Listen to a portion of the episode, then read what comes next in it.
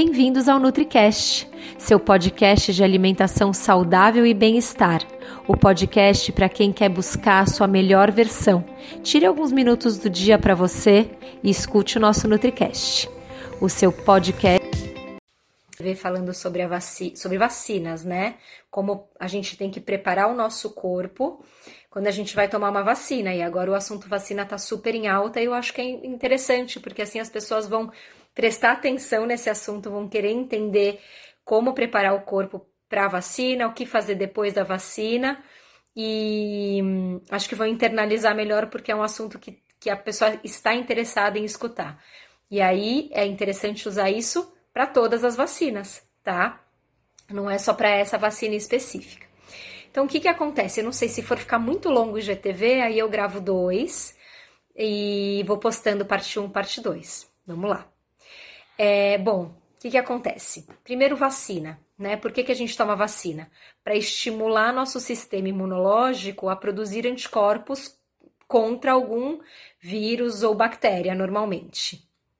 É, normalmente, é, a vacina, cada vacina é para um é, vírus ou uma bactéria, e aí existem algumas vacinas conjuntas, como a, da, a tríplice, né? Que a gente toma, que é para mais de uma bactéria, mais de um vírus. É, a, a, vacina, a ideia dela é, por exemplo, é, quando o seu corpo entra em contato com algum vírus ou bactéria, ele cria anticorpos contra aquele vírus e aquela bactéria, e aí você não vai ter aquela doença de novo, né? Você não vai ter aquela doença novamente, porque você já teve uma vez, já criou essa imunidade, já criou esses anticorpos, então aquele vírus, aquela bactéria já não, não, não te adoecem mais. E, por exemplo, se você tiver contato com o vírus da rubéola, você vai desenvolver a rubéola uma vez, né? E aí o seu corpo já vai criar esses anticorpos contra a rubéola, então você não pega mais a rubéola. Que é a mesma coisa com a catapora, a mesma coisa com sarampo.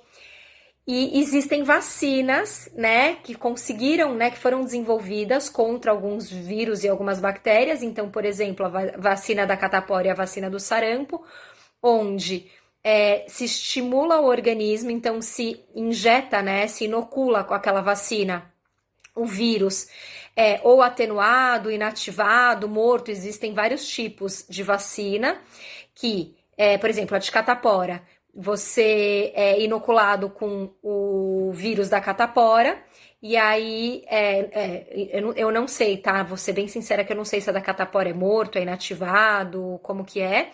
Mas você é inoculado com aquele vírus, vamos dizer, vai, que seja inativado. E o seu corpo produz uma resposta imune àquilo, já cria o anticorpo. Então, você não, não pega mais a, a catapora porque você já está imunizado. E, e a dificuldade de se criar né, essas vacinas é porque nem todo vírus é igual, tem vírus que é, se esconde dentro da célula da própria imunidade, dentro dos glóbulos brancos. Essa é a questão do vírus do HIV, por exemplo. Por isso que não se tem uma vacina de HIV, porque o vírus ele é diferente, ele, ele muda, ele sofre mutação muito rápido, ele se esconde dentro da, das células do próprio sistema imunológico. E, e a vacina com o vírus morto do HIV, é, não funciona, não dá resultado. E não se tem segurança de fazer uma vacina com vírus vivo do HIV e correr o risco de é, infectar a pessoa com esse vírus. É um problema sério, tá? Então, são vários tipos de vacina, é, mas a ideia é essa: a gente vai inocular o vírus ou inativado, morto, enfim, um pedaço do vírus para estimular seu sistema imunológico a criar anticorpos contra aquele vírus, e criando os anticorpos você não vai desenvolver a doença. É, as vacinas inativadas são as feitas com germes mortos, então, por exemplo, com o vírus morto, né? É, elas são mais seguras, mas ela tem uma capacidade mais baixa de imunização, tá? Então, uma vacina com vírus morto, inativado, você às vezes pode sim acabar ficando doente, só que de uma forma menos grave, né? Então, ah, tomei a vacina da gripe, mesmo assim eu peguei gripe, mas você pegou mais light, você poderia ter ficado mais grave, desenvolvido uma pneumonia, e a vacina já tá, já tinha deixado o seu sistema imune, né, mais esperto para esse vírus, então quando você pega ele consegue combater é, mais facilmente. É, por exemplo, quais são as vacinas que são feitas com vírus inativos? A de poliomielite, a de cólera, a hum, de hepatite A e a influenza da gripe, tá? É, e existem vacinas que for, são feitas com é, partes, é, mais de uma parte daquele vírus, então pedaços, né? Várias partes do vírus, como de meningite, hepatite B, de HPV, enfim. É, bom, outra coisa que eu quero falar é sobre os adjuvantes. Então, assim, a, as vacinas junto, né, com o vírus inativado, tem algumas outras coisas que estão junto ali que vão ser inoculadas que carregam esse vírus para dentro. É, a vacina, os adjuvantes são essas coisas que vão junto, que, que carregam, que ajudam a carregar o vírus para dentro. Então, ela aumenta a imunidade, tá? Então, quando vem junto ao adjuvante, ele aumenta a imunidade, a resposta imune ao antígeno que está sendo administrado e também a, diminui a quantidade de antígeno necessária para desenvolver a resposta imune. Então, é, você vai fazer a vacina lá de, de pólio você põe o vírus morto da poliomielite, você põe um adjuvante junto, que é alguma substância química, que vai estimular o sistema imune a, a reconhecer a, o vírus e criar imunidade. Então, esse adjuvante é necessário para isso. Fora que os adjuvantes também barateiam a vacina. Você pode pôr menos vírus na vacina e pôr o adjuvante junto, e isso faz com que a vacina acabe, acabe saindo mais barato, tá? Porque é importante para vacinar a população toda. É... Aí existem alguns tipos de adjuvante, e o adjuvante, por exemplo, da Coronavac é hidróxido de alumínio, tá? E aí, dito tudo isso, eu vou explicar para você porque você precisa se preparar antes de tomar vacina. Quando eu postei esse assunto, eu estava falando de pessoas com doença autoimune tá? Mas eu vou aumentar um pouco essa gama de pessoas. Então, quem são as pessoas que têm que ficar mais esperta e, e, e pensar como, né, preparar o organismo antes de tomar vacina e depois de tomar vacina? São as pessoas que têm alguma doença autoimune, e as pessoas que têm uma hiperpermeabilidade intestinal. Então, a doença autoimune é quando o seu corpo produz anticorpos contra ele mesmo. E a, o tripé da doença autoimune é como que você vai desenvolver uma doença autoimune? Primeiro você carrega a genética, então 30% é genética. Você, eu brinco que você nasce com um botãozinho aqui que você pode ou não apertar ele nessa vida, ativar ou não a doença autoimune. Então você tem a genética, o segundo é estilo de vida. Então, como você se alimenta, o estresse, você dorme bem, dorme mal, você pratica atividade física ou não, seu estilo de vida que você leva, enfim, como está seu equilíbrio hormonal, é, você e seu ambiente à sua volta. E o terceiro pé do tripé, e sem ele você não desenvolve doença autoimune, ou seja, as três coisas precisam estar acontecendo para você desenvolver, é a hiperpermeabilidade intestinal. Então, as suas células intestinais, elas têm que estar bem próximas umas às outras, tá? Para nesse espacinho entre elas, passar as moléculas que você vai fazer a digestão aqui, que vão quebrar em, em moléculas menores, vitaminas, minerais, compostos antioxidantes, aminoácidos, a glicose, né, os açúcares que ficam pequenininhos depois da digestão de carboidrato, proteína e tudo mais. Isso passa por esse buraco pequenininho e passa para sua corrente sanguínea e vai ser distribuído.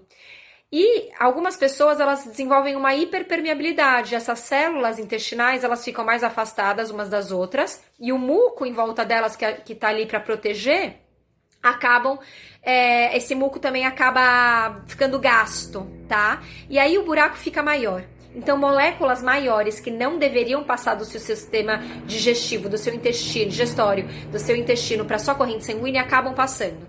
A molécula do glúten, que é enorme, muito alérgena.